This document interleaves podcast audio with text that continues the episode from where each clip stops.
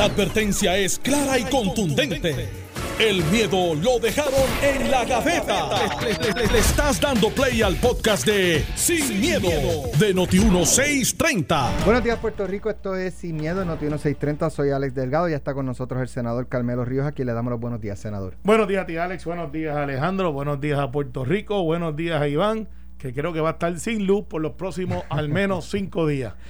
Dios lo Alejandro García Padilla, buenos días. Buenos días, Alex, a ti, buenos días al país que nos escucha, a Carmelo, que está aquí listo conmigo para, para iniciar el análisis. Bueno, eh, Mira, Alex, este, ahora lo puedo decir. Ajá. Gracias, gracias al pueblo de Puerto Rico, porque pues tuvimos aquí 70 presidentes de Cámara y Senado que yo había invitado en diciembre, se fueron ah, hoy. Obviamente no dijimos dónde estaban porque pues, no vaya a ser que aparecieran los fuera allí a contarlo. No, por allí no, después de contarlo, que se pusieron imprudentes. Entonces estos son 70 presidentes de Senado y Cámara que yo invité en diciembre, iban para Chicago y por nuestra vacunación vamos, pudimos, pudimos traerlos a Puerto Qué bueno, ya. Vamos, a, no, vamos, al análisis, vamos al análisis. ¿Te gustó, te gustó? Luma, eh, como habíamos anticipado, la semana, esta semana que viene y la próxima va a ser noticia eh, y continúa haciendo noticia. Ayer fue el video de Jaramillo eh, y hoy es una información que trasciende y que indica que eh, indica cuál es la nota del nuevo día. Dice, entre los múltiples pedidos de Luma Energy al negociado de energía de Puerto Rico, el operador que actuará como alter ego de la autoridad solicitó eximir a todos sus ejecutivos, oficiales, empleados y contratistas de cualquier responsabilidad en caso de que una empresa o una residencia experimente pérdidas a causa de un acto de negligencia ordinaria, negligencia crasa y hasta mala conducta intencional. El pedido parece tan peculiar que la semana pasada el negociado de energía celebró una vista exclusivamente del tema y decidió aceptar comentarios de la ciudadanía hasta mediados de esta semana. Eh, hasta mañana, entiendo yo. Eh, ello antes de aprobar el primer presupuesto que tendrá Luma de cara al próximo 1 de junio, cuando se espera que el operador tome control de la red de transmisión y distribución de la autoridad y las áreas de servicio al cliente de la autoridad. La apertura del negociado a escuchar comentarios revista de importancia, pues desde principios de año el regulador analiza diversos aspectos de cómo operará Luma a partir del próximo 1 de junio. Sin embargo, el regulador no ha permitido la, participación de interventores en el proceso de escrutinio de las propuestas del operador. De la misma forma en que los servicios de celular, internet o cable se rigen por un contrato, cuando Luma entra en funciones plenas a partir del 1 de junio, también entraría en vigor lo que será el nuevo contrato de servicios entre el operador y los abonados. El pedido de relevo de responsabilidad sería uno de los cambios que los abonados de la autoridad verían en su contrato de servicio eléctrico. Ese, en ese contrato se establece la tarifa a pagarse, el ciclo de facturación, así como los remedios que tendrá un abonado para pedir investigaciones o ajustes o qué sucederá si el abonado no paga su factura a tiempo. Sobre todo, en dicho acuerdo también se establece si en lo sucesivo continuarán las penalidades o se impondrán cargos por desconexión y reconexión de servicios, si se cambiará la fianza por la apertura de nuevas cuentas o si habrá créditos en caso de falta de servicio. Lo mismo podría darse con otros servicios como un cargo por el envío de facturas impresas, la reparación o sustitución de contadores públicos, investigaciones u otros. Al presente existe un contrato entre la autoridad y sus abonados pero faltando apenas unos 10 días para que Luma tome control de la mayor parte de la autoridad, se desconoce si tal acuerdo será modificado total o sustancialmente. Ello en parte porque el negociado acogió un pedido de Luma para que diversos aspectos de su presupuesto, de los recursos que debe dedicar a subestaciones o su sistema de ciberseguridad, el manejo de vegetación, los programas de seguridad y cómo operará el centro de control energético, así como los términos de servicio al abonado permanezcan confidenciales durante el proceso de análisis. Básicamente eso es, ese es el grueso de, la información. Ellos dicen que si no, lo, si no los eximen de esa responsabilidad, ellos tendrían que ellos aumentar la tarifa de la luz. Lo que pasa es que eh, hay, para eso es la Comisión de Energía. para eso es la Comisión de Energía. Para autorizar claro, o no autorizar un aumento de luz. O sea, ellos no pueden decir, eh, Ya ellos firmaron un contrato. Exacto. Ok, eso no está en el contrato. Exacto. Eh, o sea, esto depende de los puertorriqueños que están en la Comisión de Energía si le dan paso a esto. Mira, Alex, como yo he dicho en otras ocasiones, yo ni soy fanático de Luma, ni me interesa quién está detrás de Luma. Y lo que me interesa es que como, como consumidor tenga mejor servicio del que tengo y que pues pague lo menos posible, porque después de todo eso es lo que lo interesa al consumidor. Como parte del gobierno me interesa y por eso legislamos para salvar el, el taller de trabajo de aquellos que no quieran estar en la estructura de Luma. Ese es, yo tengo esos, dos ángulos que son los que yo manejo. Ahora, eso que tú me acabas de explicar, yo creo que Luma debe de explicarlo. Yo creo que Luma debe dar cara, eh, no Fermín, no parte del gobierno, porque aquí ha cogido una mala costumbre, y lo digo con, con alguna franqueza, sin, sin miras a lastimar algunas sensibilidades. Yo creo que muchas de las cosas que le adscriben al gobierno es porque el gobierno que tiene responsabilidad, aunque no fue esta administración, pero le heredamos y, se ha continuado con la política pública, de que el contrato se tiene que dar. Y en eso yo creo que a pesar de lo que griten, lloren y pataleen, la inmensa mayoría de los, de lo, pero la inmensa mayoría de los ciudadanos están de acuerdo. Si tú le preguntas a un empleado de, la autoridad energética, pues obviamente tiene un conflicto y un interés que no es malo. ese es su taller de trabajo y no le gustaría ese cambio porque después de todo él entró con las condiciones que están ahora, que dentro de ese análisis dijo, esto es bueno para mí, es algo que yo quiero hacer, me gusta. Tú le cambias eso, pues siempre hay una resistencia. Y hay otros que dentro de un año van a decir, lo mejor que yo hice, haberme ido a Paloma. Y, y veremos si en el análisis dentro de un año, nosotros podemos decir aquí, fue una buena decisión o fue una mala decisión. Eso que tú me acabas de explicar, y lo tengo que tomar como bueno, porque no salió nadie a desmentirlo, es algo que a mí si yo estuviera en la Comisión de Energía o si fuera la juez Taylor Swain, diría, ain't gonna happen. No, usted firmó un contrato donde en ese contrato había unas estipulaciones en las cuales usted analizó, la cual ha habido un tiempo prudente y razonable, los cuales usted asume las responsabilidades, hay una ganancia.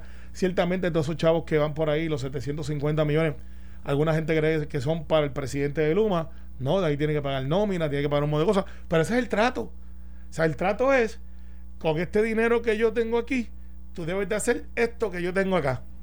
Y vas a generar una ganancia, pero en return o en, regreso a mi inversión, yo voy a recibir mejor servicio, menos interrupciones, mayor eficiencia.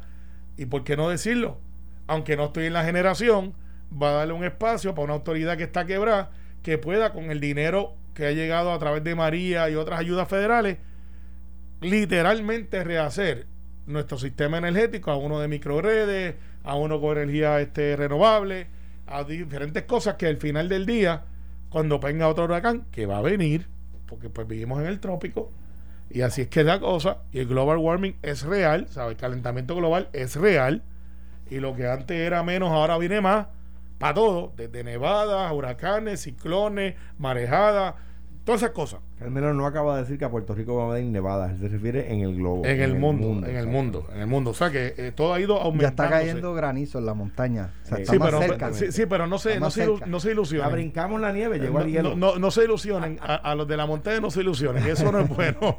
si no, busquen sus carritos. para que vean que ahora son aerodinámicos, parecen bolas de golf. Pero al final del día, al final del día, lo que hay que es exigir transparencia y termino con esto. Le toca a la Comisión de Energía, que yo creo que fue un buen proyecto, aunque alguna gente me criticó porque, ah, pues Eduardo hizo eso y eso es malo. No, la Comisión de Energía es un modelo que se ha utilizado en diferentes jurisdicciones y funciona como un árbitro, como un DACO, para que las cosas funcionen y no sea arbitrario como era antes, que se reunían en una oficina, que al frente del camarón, y decían, vamos a subir la luz. Junta, sube la luz, vámonos por ahí. O sea, ahora no. Ese, proyecto de ley yo lo firmé, el proyecto de ley de Eduardo Batia, el que crea la Comisión de Energía. Irónicamente. Pero es así, ellos no pueden aumentar la luz porque, ah, este, no me relevaste, ahora viene un aumento de, castigo para el pueblo. Digo, no es de castigo para el pueblo, ellos lo que quieren es este, económicamente cubrir esos reclamos pero es que si tú no lo analizaste durante la negociación, no puedes venir ahora después de firmar, porque entonces ahora la autoridad pues puede decir, ah, pues yo quiero cambiar esto. Claro. Y vamos a cambiarlo unilateralmente. exacto. Las innovaciones de los contratos no se pueden hacer y las enmiendas a los contratos no se pueden hacer eh, unilateralmente, ¿verdad? Eh, por eso ellos lo están pidiendo. Eh, o sea que está de parte del gobierno decir que sí o que no. Aquí es una de esas circunstancias donde uno puede explicar lo siguiente. Cuando usted compra algo, usted lo ha escuchado, todo lo que hemos, lo que hemos vivido suficiente hemos escuchado cuando usted compra algo as is. ¿Verdad? Como es. Como es. Eh, y esa, hoy día, esa responsabilidad es de la autoridad. En el día de mañana va a ser de quien sustituye a la autoridad. Entonces, si se releva eh, este, este, este punto es particular, si se releva eh, a quien sustituye a la autoridad, de quién va a ser la responsabilidad. Porque la responsabilidad no va a desaparecer. ¿De quién va a ser? Ah, bueno, pues uno pues, puede ser de quien de Hacienda. Entonces, pues va a ser quién el que lo pague. El mismo consumidor. Porque paga contribuciones, el contribuyente. ¿Verdad? Eh, me parece a mí que es una discusión que el humano necesita.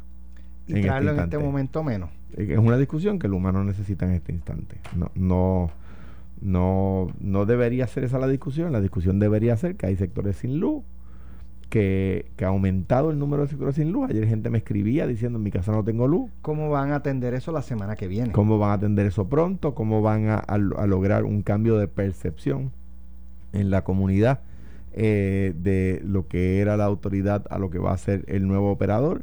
Eh, son las cosas que deberían estar ocupando el 90% del tiempo de, los, de los nuevos operadores, ¿verdad? Ya estamos a, a, ley de nada de que entre en función. Eh, ayer el error que cometió el presidente de la UTIEL y que discutimos aquí, pues no ayuda en su causa. Sí, están, están los dos este, Está, eh, buscando controversias innecesarias. Están los dos, dos partes. Me parece a mí, cuando, cuando, los que hemos de alguna manera jugado deporte en equipo, ¿verdad?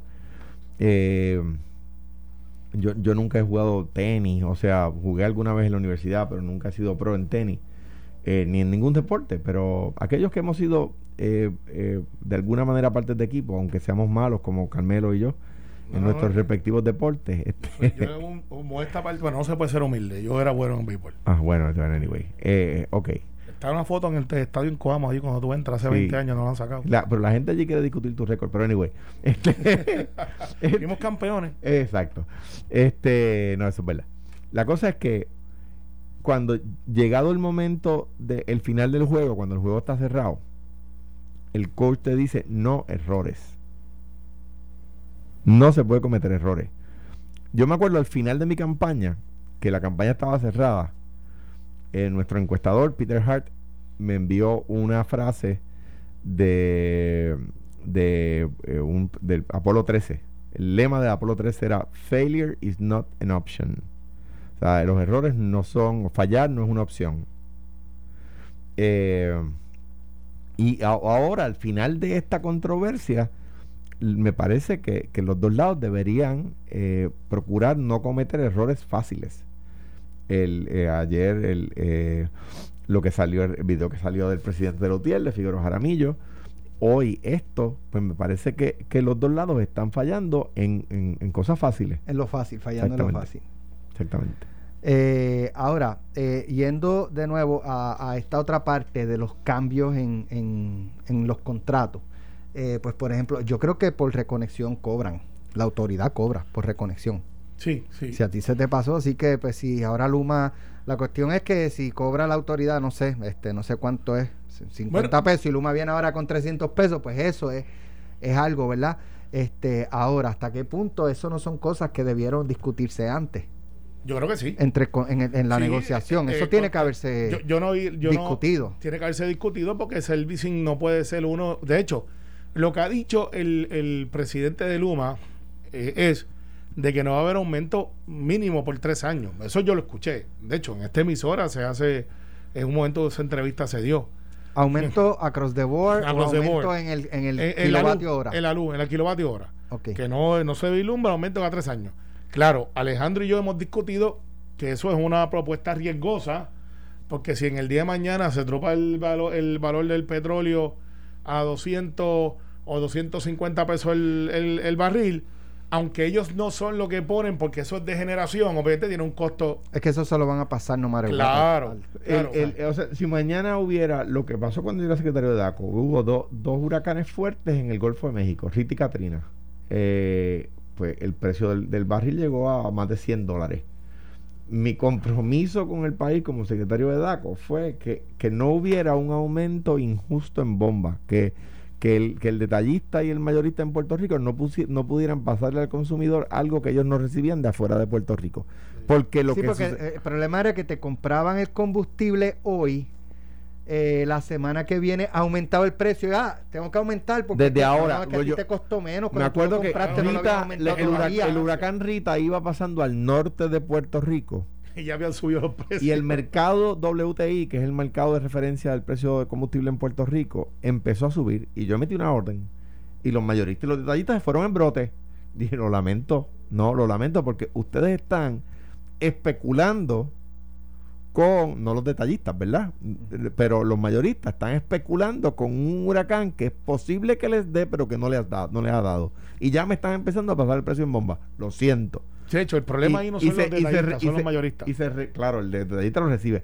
Y se reguló, me acuerdo que si no si mal no recuerdo, eran 15 puntos. El detallista ganso también. Ah, claro, lo hay. todo, porque que viene y le aumenta, ¿no? Eh, y le echa la culpa al pero, mayorista. Pero, por ejemplo, por ejemplo mayorista. la Autoridad de Energía Eléctrica, que, que, produce la inmensa mayoría, aún la mayoría de su, de su energía con diésel, y Luma, el caso de mañana, no, no regula el, el mercado internacional del, del, combustible, el precio del mercado internacional, y lo va a si hubiera huracanes en el Golfo de México, va a subir el precio del combustible aquí. ¿Y cómo tú combates eso? Pues Luma tiene que tomarse, tomar para poder lucir bien, porque pues es su entrevista ya del trabajo que adquirió, eh, con eficiencia, tratar de mitigar ese aumento.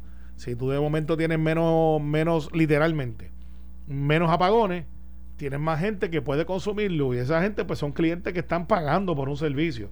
Si tienes la mitad de Puerto Rico apagado, pues no están consumiendo luz, por lo tanto, tú tienes un problema de ingreso, eh, porque tú tienes que seguir produciendo energía, puedes bajarle el ritmo de producción, pero no puedes apagarlo. Pues ya eso lo tuvimos una vez, una vez apaga el sistema en un evento catastrófico o una negligencia, tú sabes lo que pasa. Y pierdes millones de millones de dólares. Recuerda que esto es un restaurante de servicio, que si tú llegas y consumes, pues tienes un ingreso o expectativa de ingreso. Si tú cierres el restaurante, pues nadie puede entrar, por lo tanto no recibe. Y cuando la gente piensa, ah, pues los apagones, los apagones son pérdidas para la autoridad, porque es menos gente que está consumiendo de un producto que se produce y que tú no lo puedes meter en un almacén. O sea, una vez tú sueltas eso por una línea, eso tiene que ir a algún lado. Y lo que se pierda es la derrama, que es la que pagamos todos, que es el ajuste del combustible, como le dicen, que ahí meten, esa es la cláusula zafacón. Ahí meten todas las ineficiencias y es como si fuera un impuesto que nunca nos han querido explicar porque aunque te explican dicen que es muy complicado y que eso es, una fórmula y, hasta ha sido motivo de más de 10 investigaciones legislativas desde que yo tengo uso de razón. Pero al final del día, Alex, Luma eh, tiene un contrato y la, la juez Torlosein ha pasado más de tres controversias ante planteamientos válidos que se han hecho de parte de la OTIEL diciendo, miren, esto, esto, esto y lo otro, y la juez, que no es popular, no es PNP, no es independentista, lo que está mirando es literalmente cuál es lo mejor y lo que está en derecho, ha dicho, ese contrato va. La Junta de Control Fiscal, de la cual tú sabes que en este grupo el único fanático de ellos eres tú, eh, nosotros somos objetores por conciencia, eh, que está ahí, pues esa Junta que está ahí, dijo, miren, miró el contrato, que lo habían visto de antemano, y dijo, eso no es malo, o sea, no es malo ¿Y lo ha visto otra gente? Pero para, para que la gente esté calmada, como dijo Alex al principio, es una petición que decide el negociado si la da o no.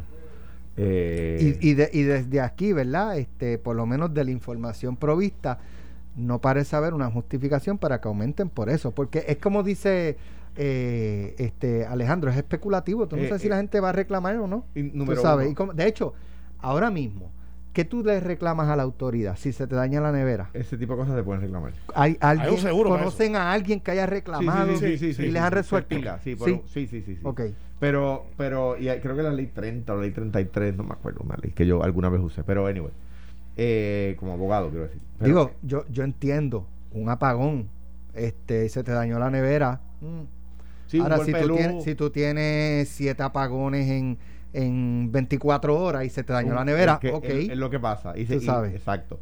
Eh, pero, pero de nuevo, es un hecho que un hecho que no conviene. Quizá la aquí uno especulando, la intención de Luma es eh, levantar el hecho de los apagones. Es verdad, eh, decirle a la gente, si esto sigue pasando, partiendo de la premisa de que son provocados, ¿verdad? porque es lo que Luma está alegando si esto sigue pasando, va a haber que aumentar la factura y que la gente se moleste con, los apagones, no con ellos. Pero, pero no funciona de esa forma. no la gente se molesta con el con el con el con el que tiene el contrato directo con, ellos, con el que está ahí, que está ahí operando. Por, ejemplo, me escriben que mansiones de Guaynabo llevan cuatro días sin luz. Mansiones de Guaynabo queda aquí en el área metro, bueno, en Guaynabo, obviamente, está allí en la de las donas que hace mucha fila. Ya. Que es un sitio hay mucha residencia. Hay mucha residencia, no un sitio rural que tú puedas decir, mira, un palo eh, que venía de la línea allá, se, o sea, esto es flat con bien poca vegetación. Pues, ¿Por qué están sin luz? Pues esa gente está molesta, tanto así que nos están escuchando. Sí, entonces, le, entonces por ejemplo, están los empleados molestos eh, porque la prensa está, la prensa no está incitando, la prensa está brindando una información. ¿Qué dice la autoridad? Eso se publica. ¿Qué dice la Unión? Eso se publica. Cada cual que llega a sus conclusiones. Si la gente tiene más coraje con uno o con otro, bueno, pues eso, eso es lo que es la, conclusión. Lo que pasa es que la, autoridad eh, ha operado así durante las, últimas, digamos los últimos, no sé, 15, 20 años, para no, para no este de singularizar en, en, una administración más que en otra. Eh, y la animosidad de la ciudadanía es con la Autoridad de Energía Eléctrica y eso incluye gerenciales, empleados, unionados, no unionados, contratistas, todo lo que envuelva. La gente le tiene eh, repelillo. Y la, y la, la gente no va a, y es algo que, que Luma debe internalizar, la gente no va a decir, ah, ahora es privada, ah, pues ya no me molesta. No. Claro la gente, cuando la, gente protesta. Se, molestaron con Ondeo y con compañía de agua. Y la gente protesta con la compañía de, cable cuando se le va el cable. Y la gente la gente se enoja con la compañía de teléfono si lo deja mucho rato esperando en línea en el servicio al cliente o con el banco. Claro. Si el depósito no entra a tiempo o si el banco comete un error. O la gente anda protestando por ahí si se demora demasiado en lograr el cierre. ¿Ve? O sea, que no, que no piensen que esto de repente eh, al otro día va a ser eh, miel sobre hojuelas. Ahora, eh, discusiones como esta, pues cambian el tema. Ayer el tema era lo que había dicho el presidente de la UTIER en una, en una reunión de la, de la Unión. Hoy ya no es el tema. Ahora el tema es esto. Entonces, me parece que, hay un error táctico ahí. Vamos a hacer. Y me dicen, pero me dicen, tengo que aclarar, me dicen, ¿verdad? Porque nadie, que nadie piensa aquí que no, no es correcto. Carmelo no fue Sayón. No, no, no, fue Sayón. No, yo soy Río Santiago. No fue Sayón, no, le dieron el premio Sayón. Pero fui no, State, fui, fui All Regional. No sé, esto es, esto es Division un, un, estadístico. Obviamente, no, no, eh, yo soy, yo soy Alvarado, Salina. Me dicen, me dicen que no fuiste Sayón. No, no fui Sayón. Que no, que no. Yo me dicen eso. Hice lo que tenía que hacer, iba allí, a veces apagar fuego, en Coamo fuimos campeones, en Salinas me fue muy bien, en Peñuela los petroleros tuve una buena preparación, jugué con Coliseba con triple A con Carolina y con Guayanilla. La Hubo una pregunta, Carmelo, una pregunta, que esto yo creo que es un tema. ¿Hubo algún equipo en el que tú no jugaste? Bueno, un montón. Lo me hubiese gustado jugar con mi equipo de Guaynabo AA. Nunca pude jugar doble A para Guaynabo. Fue caballo malo eso, eso, eso, es una. Eso es una. Y cuando se me acabaron las que llegué a clase A, jugué con los senadores de San Juan. Con Amelia sí pude jugar clase A, allá a los cuarenta y pico años. Caballo malo de lejos, dicen. Así es. Pero, pero por eso que tú tuviste irte de Cuamo para Guaynabo. Estás escuchando el podcast de Sin, miedo, de Noti1630.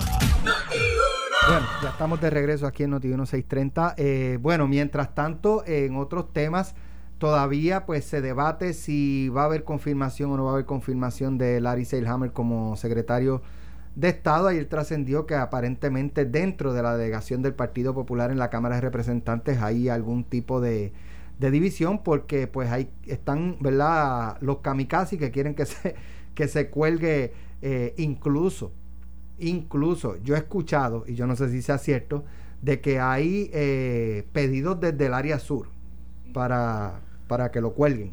Este, pero no, no por nada que tenga que ver con, eh, sino porque siempre se ha dicho que, que, quiere correr en Ponce. Que, en algún momento va a correr en Ponce. Este, pero a mí me llegó el mismo rumor. No sé si es cierto o no, pero tampoco me extrañaría. Eh, pero lo cierto es que lo que lo que tiene el tranque es una eh, reforma a la reforma electoral. No obstante, hasta el momento, aunque el PPD ha estado hablando, la delegación de, del PPD en la Cámara está hablando de una reforma, hasta el momento no han presentado, eh, o sí. Yo no he visto ninguna bueno, que han presentado. Mire, esta es la, esta es la reforma que quiere. no. Esta es la que, gobernador, esta es la que tiene que firmar si usted quiere que yo le confirme a Larry no. no. ha salido eso. No. Yo, yo, o sea, yo creo, está trabajando en este momento. Yo, es lo que dice la prensa. Yo creo que um, el código electoral hay que derogarlo, yo creo, o si no, cambiarlo dramáticamente, ¿verdad? Yo creo que ha traído problemas terribles. No, no digo que el, el desbarajuste, el revolú electoral que se formó fuera intencional, por supuesto que no, ¿verdad? No, no, no estoy diciendo eso. Yo creo que hubo que hay, que hay mala leche en el código electoral que, que se puso a propósito, ¿verdad? el tema ese de, de, de, vulnerabilizar el proceso electoral para que la gente pueda votar más de una vez, etcétera. Pero, pero, pero, pero que, no había que intención, que no era, que el PNP no previó el revolú que iba a formar, pues que lo debió prever, esa es otra discusión. Yo creo que hay que cambiarlo. Eh, ahora bien, ahí estaba escuchando de Jesús, Jesús Manuel Ortiz, por ejemplo, tiene problemas con el, con el, y él ha dicho públicamente, con la, el tema de la representatividad, porque según está planteada, una de las enmiendas es que los partidos que saquen más de 25% van a tener código, van a tener, ¿cómo se llama?, comisionado electoral. Y los que saquen menos de 25% van a tener entre todos un solo comisionado electoral. Pues una, a mi juicio me parece una locura que Roberto Iván Aponte sea el comisionado electoral del PIB, de Victoria Ciudadana, el Proyecto Dignidad y del Coquí y de... Si, es él. Si es que es él. pero podría ser... ¿cómo, ¿Cómo se van a poner de acuerdo? imagínate, tú que tú pongas a Manuel Rodríguez Banch, que no sé si es el comisionado electoral del... creo que no, de Victoria no, Ciudadana. Valentín creo que Orville Valentín, que a ser el comisionado, que es una persona de, de pensamientos más liberales, a ser el comisionado electoral de Proyecto Dignidad o al de, o al comisionado, ¿cómo se llama? El de proyecto. al final del día, ese comisionado bajar al y además que acabamos de aprobar un proyecto acabamos de aprobar un proyecto con votos populares ¿verdad? la mayoría de los votos que tuve que tuve el proyecto eran del Partido Popular para poderse aprobar si no todos un proyecto para que todos los partidos tengan representación. Lo acaba de firmar el gobernador esta misma semana. Pero debería ser quizás, pero sí quizás debería ser a lo mejor este qué por ciento, o sea, eh, ¿qué por ciento tú tendrías un comisionado? Como era antes y funcionaba, si no queda inscrito, no tienes representación. Si quedas inscrito, que, ah, que el por ciento de para quedar inscrito era 3%. Pues si tú quieres aumenta el por ciento para quedar inscrito, pero no puede, pero si queda inscrito, queda inscrito y queda inscrito en igualdad de condiciones que todo el mundo. ¿Ves? Eh, y no puedes tener unas condiciones distintas para uno que quedó inscrito con poquitos votos y uno que quedó inscrito con muchos votos. Pues, pero, pero el tema es ahí tú tienes una, una duda que a mí me parece legítima, una objeción a las enmiendas que a mí me parece legítima. Estoy seguro que hay un montón de cosas buenas en las enmiendas que se están proponiendo y que tendrían el voto de todo el mundo. Pero nosotros no podemos, los populares quiero decir, o pienso yo, ¿verdad? Sugiero yo, no podemos decirle al gobernador que el nombramiento de una persona que todo el mundo quiere, está cuestionado, está en entredicho hasta que no se aprueben las reformas al Código Electoral, cuando nosotros los populares no hemos presentado cuáles son esas enmiendas sin la sin sin sin equanon, sin las cuales no se aprobaría el, nombramiento del, secretario de Estado. Eh, pues, si, el, gobernador mañana dice, mire, es que usted y eso con el de que usted ha dicho que que no deben, en el caso de Larry Selhammer, no debe ser condicionado. Que quede claro, yo, creo, yo creo que, que se, o sea, Pero si es lo que están considerando, su planteamiento debe ser algo más, este, en términos de la reforma electoral. Me parece que no es el token, que no es el token, que no es el, verdad, que no es la ficha de negociación. Y yo, mm, y tuve problemas cuando era senador por esto.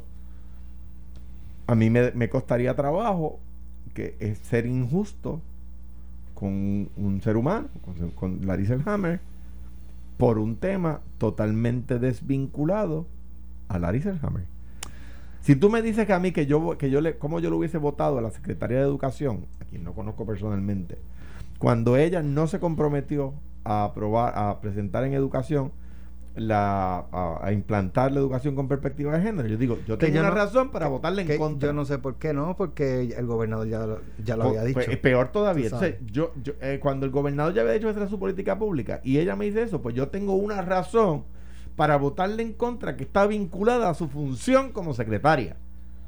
Pero decir que yo no le voy a votar a favor al secretario de Recursos Naturales o al secretario de Recreación y Deporte o al secretario de DACO porque lo que pasa es que en un tema no relacionado a él, que, en el cual él ni opina, no me quieren complacer, pues está complicado. Uno tiene que buscar una, una, ficha de negociación que sea de alguna manera compatible y que evite una injusticia de, la, de parte del que emite el voto.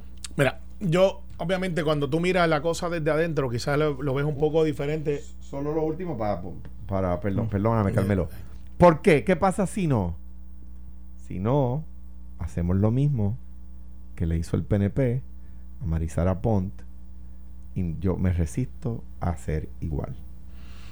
Mira, volví a, a replantearle que cuando tú lo ves desde adentro quizás es diferente a cuando tú lees la noticia afuera. ¿De qué es lo que está pasando allá adentro? ¿Qué realmente son las negociaciones? Si las hay o no las hay. Ciertamente las hay. Eh, ¿Cuáles son? Yo no te puedo dar los detalles porque pues yo no soy parte de ellas en efecto de pedir posiciones, pedir X, etc. Lo que yo sí sé de las conversaciones que he tenido informales eh, con diferentes legisladores de diferentes dominaciones es que no están de acuerdo con la política pública establecida o política, política no pública, política política establecida por Tatito Hernández de que vamos a colgar a Larry Selhammer si no me da eh, la reforma o el contrato de Luma o a Manuel Torres que tienen los votos ambos. ¿sabes? Esto no es una cuestión de que no tienen los votos.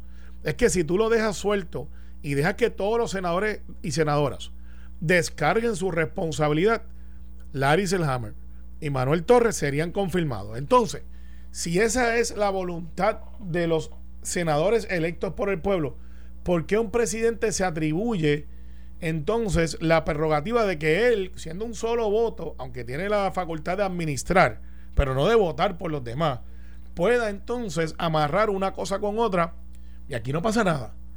O sea, no, Hoy Tatito Hernández a las 11 de la mañana va a citar su caucus y va a decirle, esto es una cuestión de que si ustedes aprueban a Larry Selhammer, perdimos la batalla, perdimos credibilidad y tenemos que eh, realmente echar para adelante.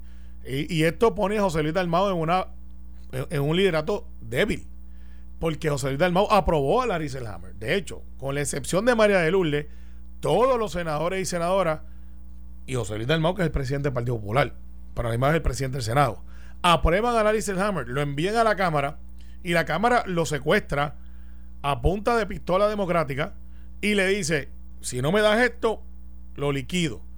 La, lo que se está hablando hoy por los pasillos es que quieren colgar a Larry Selhammer hoy, lo cual sería, en mi opinión, un golpe fuerte.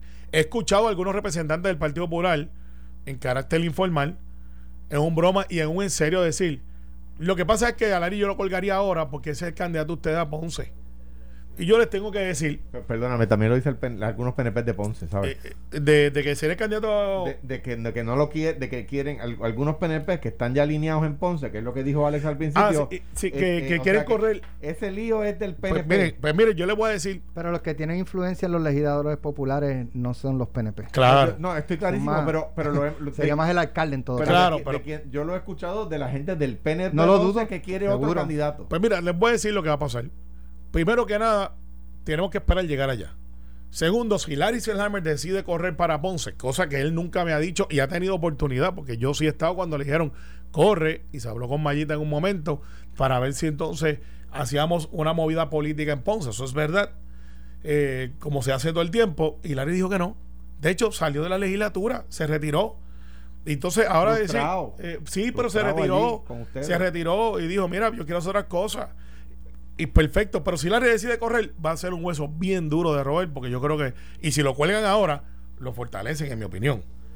quizás a lo mejor Larry que no lo está pensando ahora dice, ah, sí, me colgaron, pues ahora yo quiero trabajar por Ponce. Y entonces, el que estaba dormido lo levantaron y ese león muerde, y no es como los que están en el puente. Por, por, para que te acuerdes de aquella analogía. Espectaculares. Eh, Carmelo, ¿qué se le puede cambiar a, la reforma electoral? ¿Qué, mira, lo que, código electoral? Es, lo que pasa es que. Cosa que usted diga, mira, fíjate, en este punto yo creo que quizás se pueda si algo.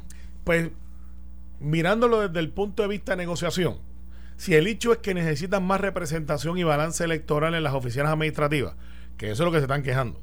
Se están quejando de que, la, que en las cuestiones administrativas, por ejemplo, para de compra, por ponerte un ejemplo, había que hacer uno del Partido Popular, uno del PNP, otro Victoria Ciudadana. Entonces, cinco, eh, para ponerse de acuerdo. Exacto, y eso no, no debe de ser. Para comprar una caja de papel. Exactamente. Entonces, fíjate cómo plantean la palabra fraude, pero al día de hoy ninguno ha radicado por fraude, ni Toñito Cruz, que sabe mucho de la electoral, ni nadie. Ninguno de ellos ha dicho, mira, me ganaron por fraude, o los que perdieron por 75, por dos votos, por tres votos. Ninguno de ellos ha planteado eso, porque la reforma electoral, lo que les duele, y yo los comprendo, es que no se organizaron al momento del voto adelantado. Y nosotros, el PNP, ganamos a Juan por el voto adelantado y ganamos la gobernación por el voto adelantado. Eso es la verdad. Lo pregunté en el programa a Nicolás Gautier, a Oli Valentín. Ustedes trabajaron el voto adelantado y Nicolás Gautier del Partido Popular me dijo no como debimos. Más o menos fue lo que me quiso decir. Y Manuel Natal. Oli Valentín dijo nosotros honestamente no lo trabajamos y el PIB tampoco. Y Manuel Natal que lleva un coco con Iván y Iván con él, allí los dos a palo limpio.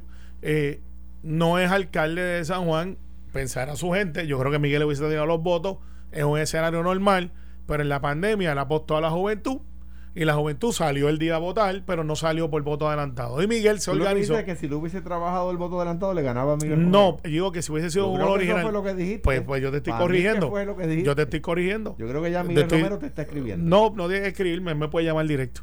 Hablamos todo el tiempo. Estás al aire. No, pues está bien, pues yo a él le contesto. Para mí, para mí. Pero pues eso es para ti, que, que para tú crees en él y yo no, así que pues, ¿qué, te puedo decir? No, mí, Yo lo que digo es que Manuel Natal, en su voto del día, salió favorecido en el voto adelantado. No, o sea que el PNP, por su organización y por su base, ganó las elecciones y le ganamos a Charlie Delgado después de haber tenido un gobernador que, pues por las razones que todo el mundo sabe, pues no estábamos en una buena posición. Y que ahora es cabildero. Y que ahora, no, y que ahora es electo delegado, así es. Cabildero. así es. y sacó más votos que todo el mundo. Y, fue por eliminación directa. ¿sabes? no, que que bueno, de los que, de los que votaron y los que participaron. Los demás se quedan en el cuarto de las opiniones. Al final del día, tú ves que critican la reforma electoral, pero ninguno te puede decir otra cosa que no sea queremos limitar la cantidad de personas que pueden votar. Y eso es lo más cercano a los republicanos que se puede tener, sobre todo a nivel de Trump que esa era su pelea con los demócratas. No quiero el voto por correo. Voto por correo ya existe. No quiero que puedan, ahí es que nos van a ganar las elecciones. Claro que le ganamos las elecciones a nivel nacional también.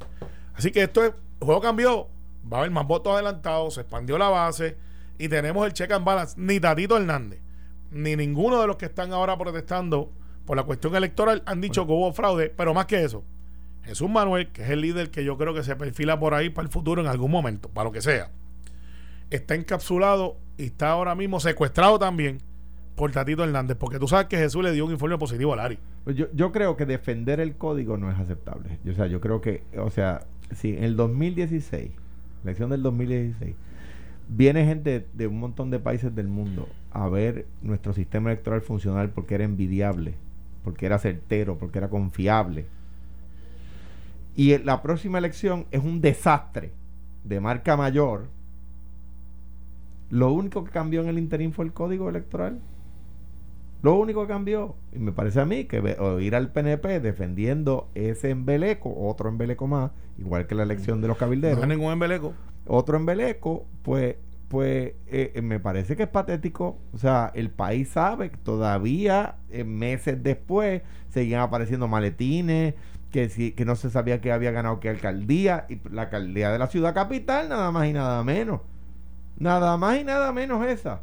Estuvo entredicho en juicios y pleitos Y, y, sí hubo señalamientos de, fraude. Y no se pudieron probar porque no existieron. pero, tú has dicho que nadie ha reclamado fraude, eso no es correcto. Hubo, hubo señalamientos hasta en la corte. O sea que a mi juicio... Que no pudieron probar. Defender el código electoral a mí me parece inaudito. Yo creo que el código electoral demostró ser insuficiente para los, atemperar, la realidad puertorriqueña a los cambios que haya que, haya que, pero, haya que incluir. Pero, ¿dónde, Alejandro? Porque lo que hizo fue expandir la base de gente que puede votar. Pero ¿Dónde? Hay, que cambiar. Lo que pasa es que a la hora de expandir la base hay que hacerlo con los parámetros necesarios para que el, resultado sea certero y sea rápido. Y eso no lo produjo. No lo produjo en San Juan, no lo produjo en Guánica. Claro, en los pueblos donde el alcalde ganó por pela, pues, el, eh, pues, pues era, era, era eh, eh, mucho más fácil. Pero fíjate que en la corrección no hubo, no hubo grandes diferencias. las hubo, las hubo, hubo certificaciones que cambiaron, hubo certificaciones que en el mismo pueblo que cambiaron más de una vez.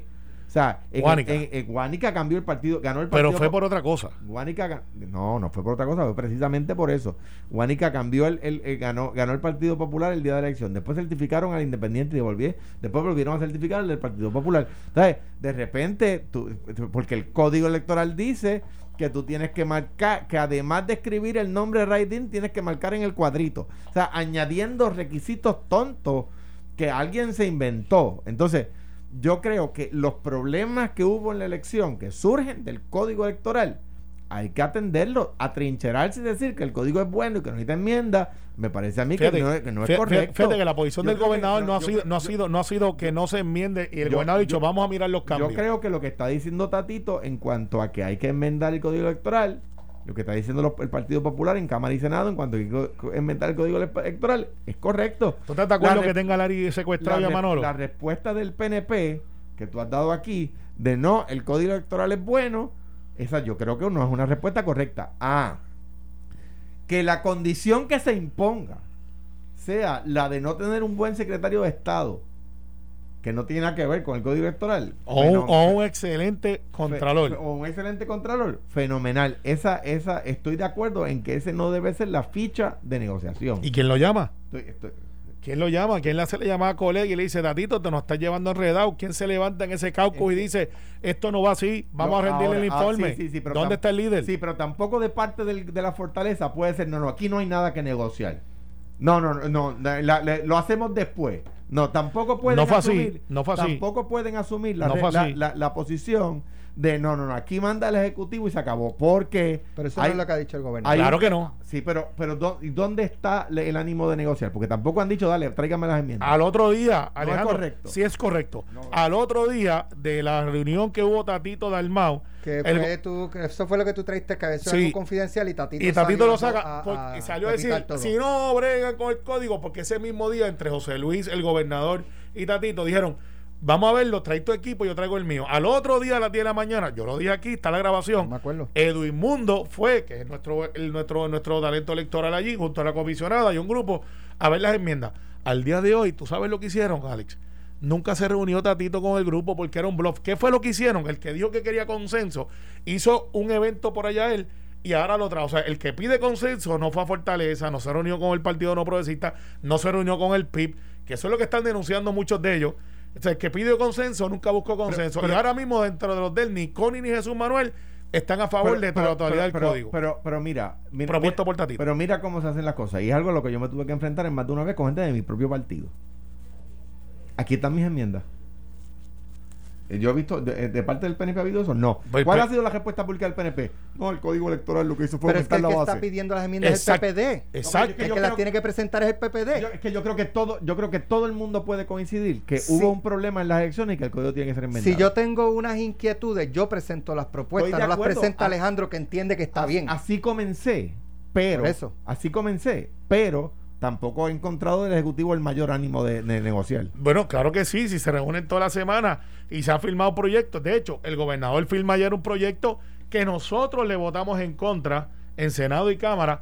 Y, el gobernador dice, no, espérate. en mi política pública es una de inclusión. Y yo te explico después por qué fue que votamos en contra. Pero, espérate, explicación. espérate, porque lo que pasa es que si tú dices que si Tatito eh, cuestiona el nombramiento de Lari, ponen entredicho a José Luis, entonces tienes que decir que si el gobernador firmó esa ley, los ponen entredicho a ustedes.